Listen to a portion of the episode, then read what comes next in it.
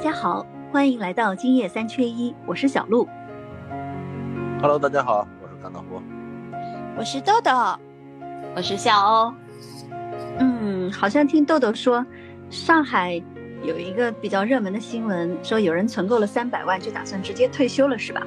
挺对，好奇的躺。平了，躺平了，而且是夫妻两个人同时躺平，真的能躺平吗？躺平啊！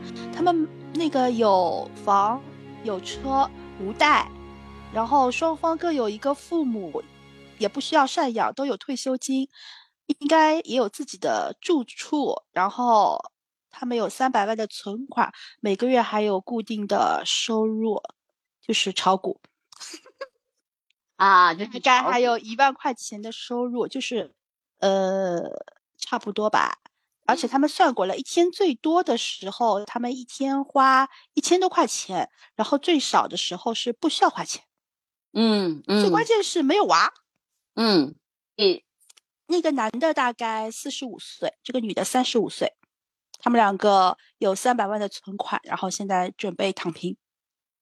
哇，好吧，三百万真的能躺平吗？我首先就提出这个疑问，就是你将来你现在没问题对吧？你没有你没有娃，然后也没有身体上的问题，但是一旦到了你比如说，嗯、有了一定一定年龄之后，那你的身体条件可能就没有那么好了。对吧？然后你要是万一有一个医疗上的有一些什么问题的话，那你的你你完全可以靠医保吗？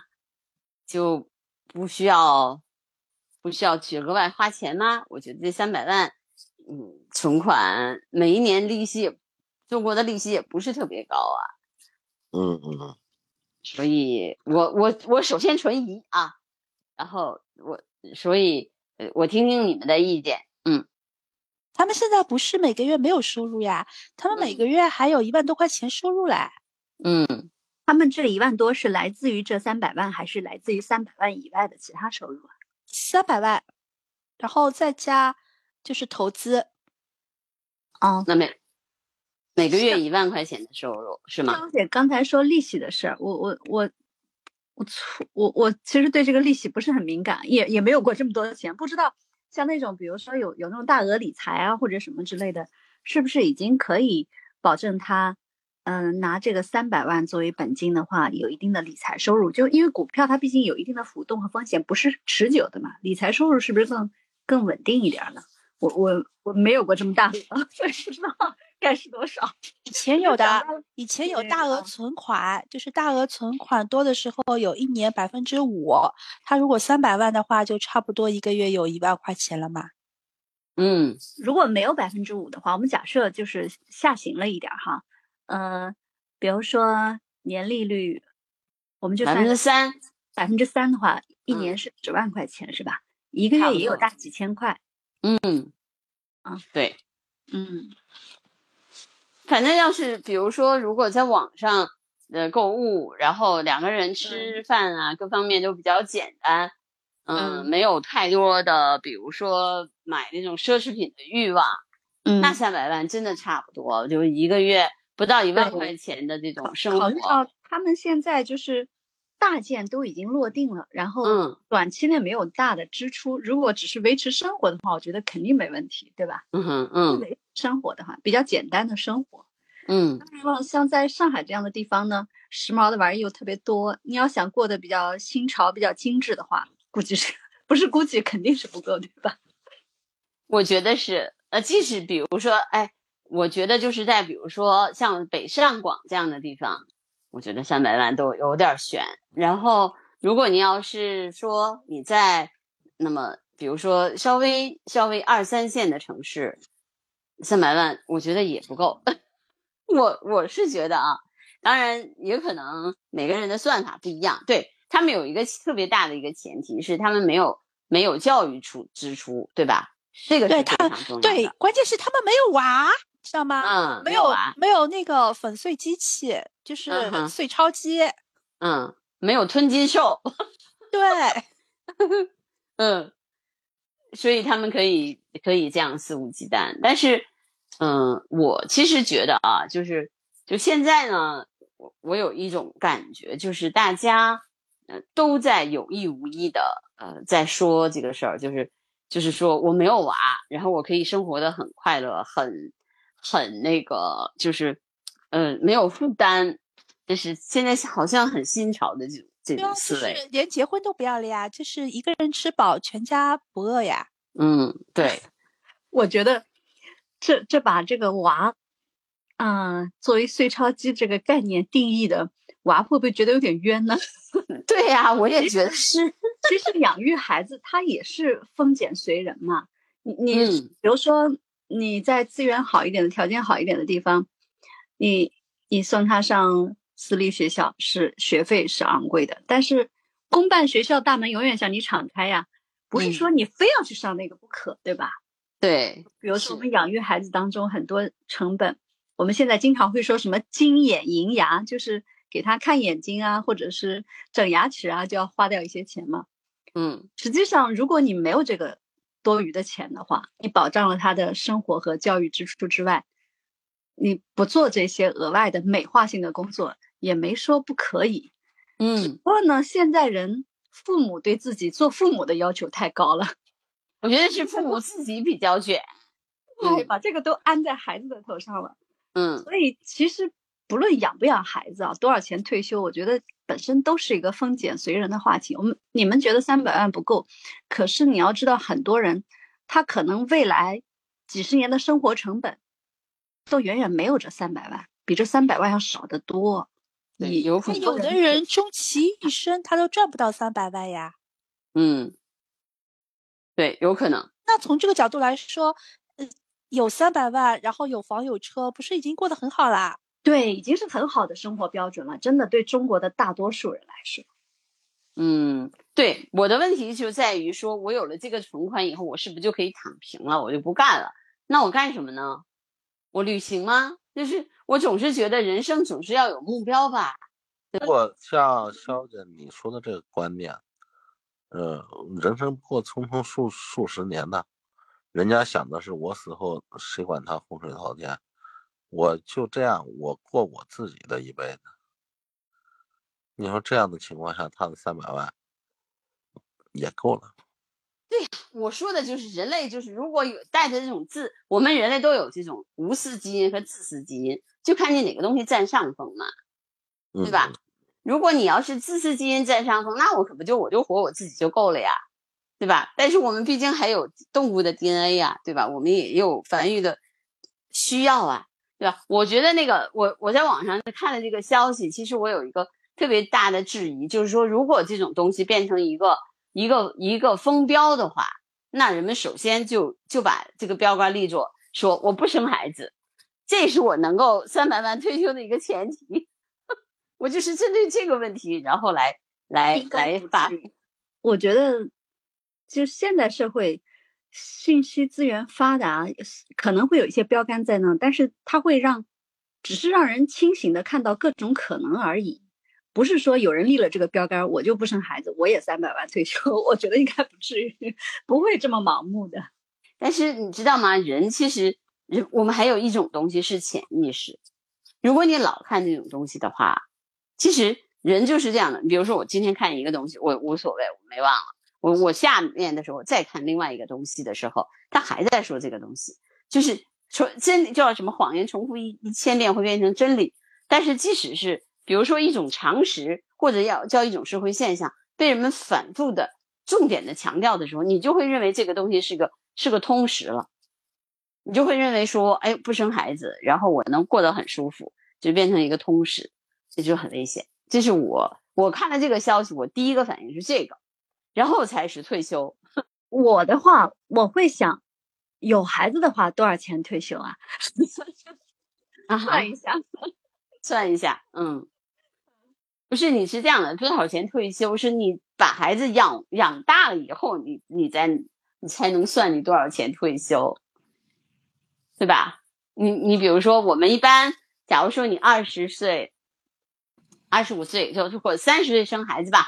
等着你的孩子是那个上完大学的时候，你差不多五十二岁，然后这个时候你你离退休可能也就那么多年了嘛，然后你再算计一下，说我是不是可以在五十三岁、五十四岁，或者我提前退休？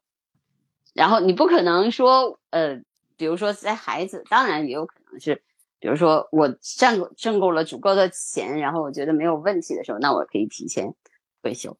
对那我们就具体一点，我们就采访一下肖姐这种是愿意退而不休。嗯豆豆呢，本来就属于这种跟社会紧密联系的，嗯、不用固定上班的人。我们嗯采访一下甘道夫，想退休吗？你觉得你多少钱能退休？对，甘道夫，甘道夫想啊，三百万稍微少了点，那翻个倍吧，差不多我也也我也就安全退休了。你更贪心了，你你还要翻个倍才退休？对我男人嘛，贪心一点可以理解，但是我说实话，你要也没有那么多太多的太多的，非得说必须得怎么样的。当然了，嗯，你得保证日常的开销。如果现在给我有一个，就是说银行的六百万，我我我也就差不多也就也就也就退休了。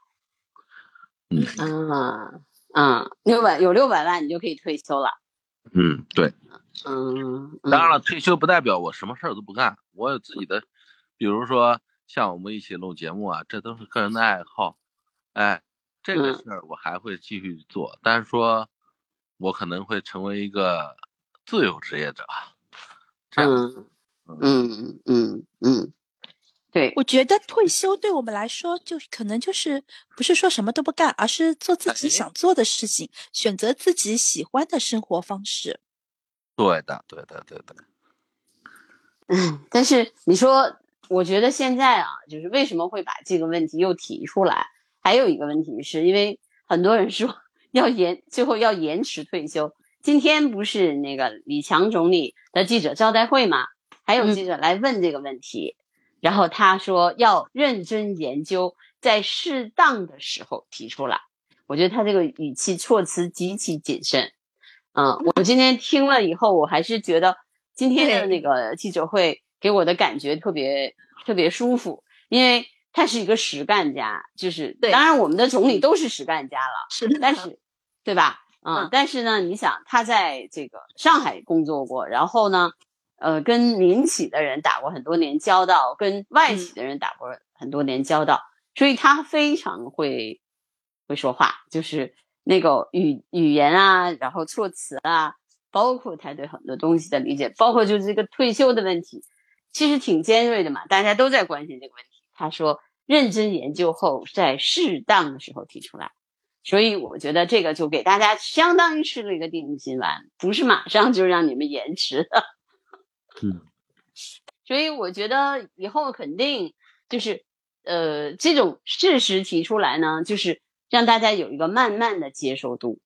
比如说，他可能今年提高半岁，明年提高半岁，哎，后年再提高半岁，不会网让上有那你一下子呀，网上有提案的呀，就是有一个方案说怎么样怎么样退休，就是随着你年龄的增长，它会延迟一个月啊、半年啊这样子。对对对对对对，反正我觉得，就我们这群人，基本上都会享受到这个好的政策的。嗯，六十五岁之后退休。